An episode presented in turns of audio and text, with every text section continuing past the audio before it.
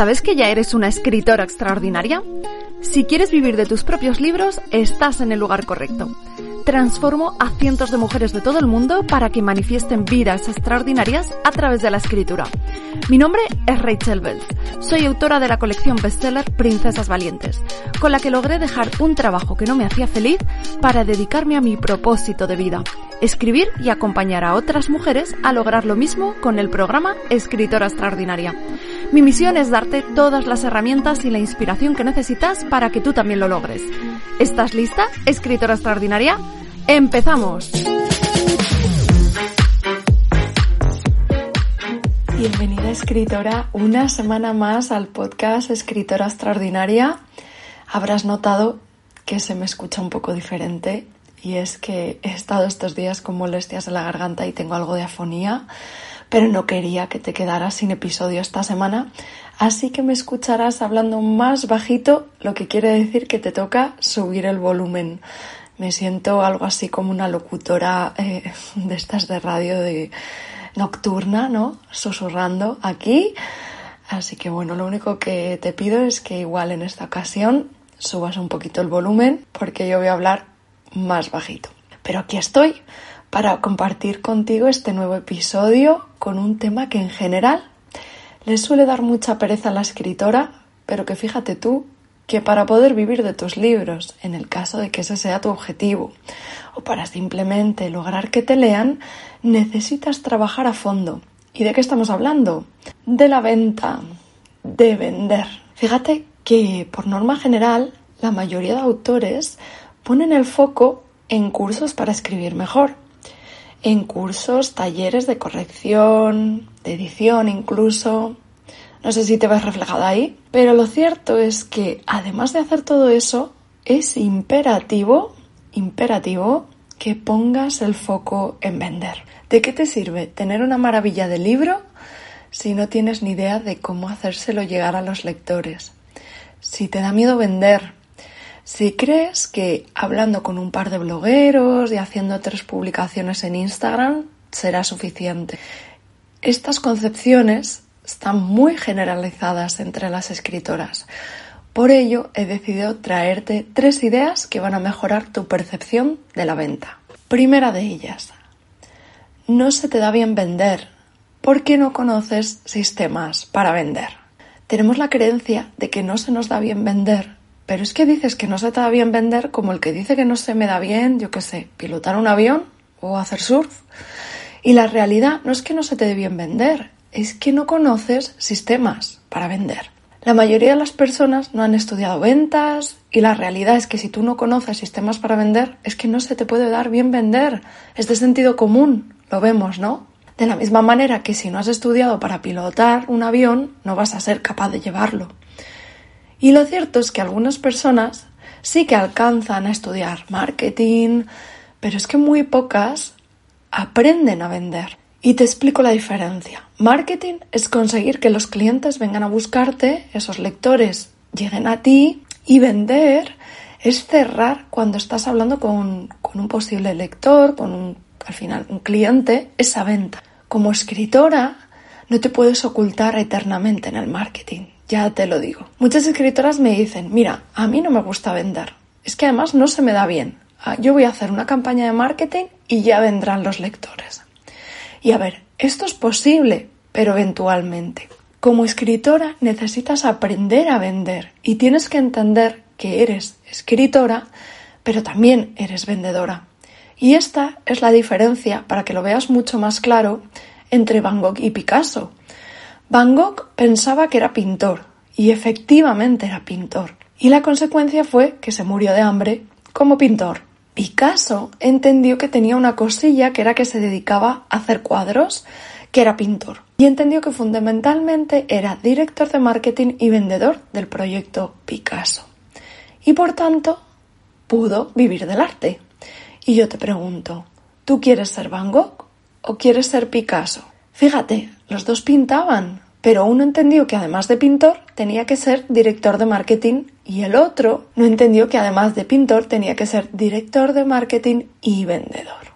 Segunda idea, vender no es engañar a nadie, vender es servir. Quiero dejar claro que vender no es engañar a nadie, ni timar, y además no vendes nada que otra persona no necesite. Al final estás cubriendo una necesidad, que es, pues bueno, dependiendo de, de qué tipo de libro escribas, pues estarás cubriendo entretenimiento, o sea, el aburrimiento, ¿no? Porque le das entretenimiento, o si es un libro en el que enseñe algo, pues estás eh, ayudando a alguien con algún tipo de guía o un manual. Tú no estás engañando a nadie, no vendemos nada que otra persona no necesite. Y, y de hecho, en el caso de que lo hicieras, la verdad es que yo creo que iría en tu contra. Al final vendemos productos en los que creemos plenamente, ¿vale? Porque un libro es un producto. Y de hecho, en ese libro, en una escala de 1 al 10, para ti ese libro tiene que estar en un 10. Es que te digo que si lo pones en un 9 incluso, ya me parecería flojo. Deberías mejorarlo hasta que se convierta para ti en un 10. Vende aquello en lo que crees, porque además es una manera significativa de dejar una huella en el mundo porque de hecho vender es servir. Si tú quieres ayudar a otras personas, necesitas poder vender. Te haces escritora para poder ayudar a otras personas, para poder ser de servicio a esas personas con tu producto, con tu libro. Les ofreces entretenimiento, aprendizaje, diversión. Pero claro, fíjate que para que tú puedas ser de ayuda, alguien te tiene que comprar. Por lo tanto, vender es necesario para poder servir. ¿Lo ves? Y no puedes ser tan egoísta de no aprender a vender. Fíjate que si tú quieres realmente servir a los demás, si tú crees en tu producto, en tu libro, necesitas aprender a vender, porque eso es lo que va a posibilitar a largo plazo que tú puedas ayudar a muchas personas y por consiguiente, y como resultado inevitable, facturar mucho dinero y llegar incluso a vivir de ello. Lo que ocurre es que muchos escritores que empiezan arrancan y al principio le dan poca importancia al tema de vender. ¿Y qué es lo que ocurre con esto? Que al final abandonan o se desmotivan como consecuencia de que no han sabido vender. Y por lo tanto, y esto es lo realmente importante, no han sido capaces de servir a otras personas.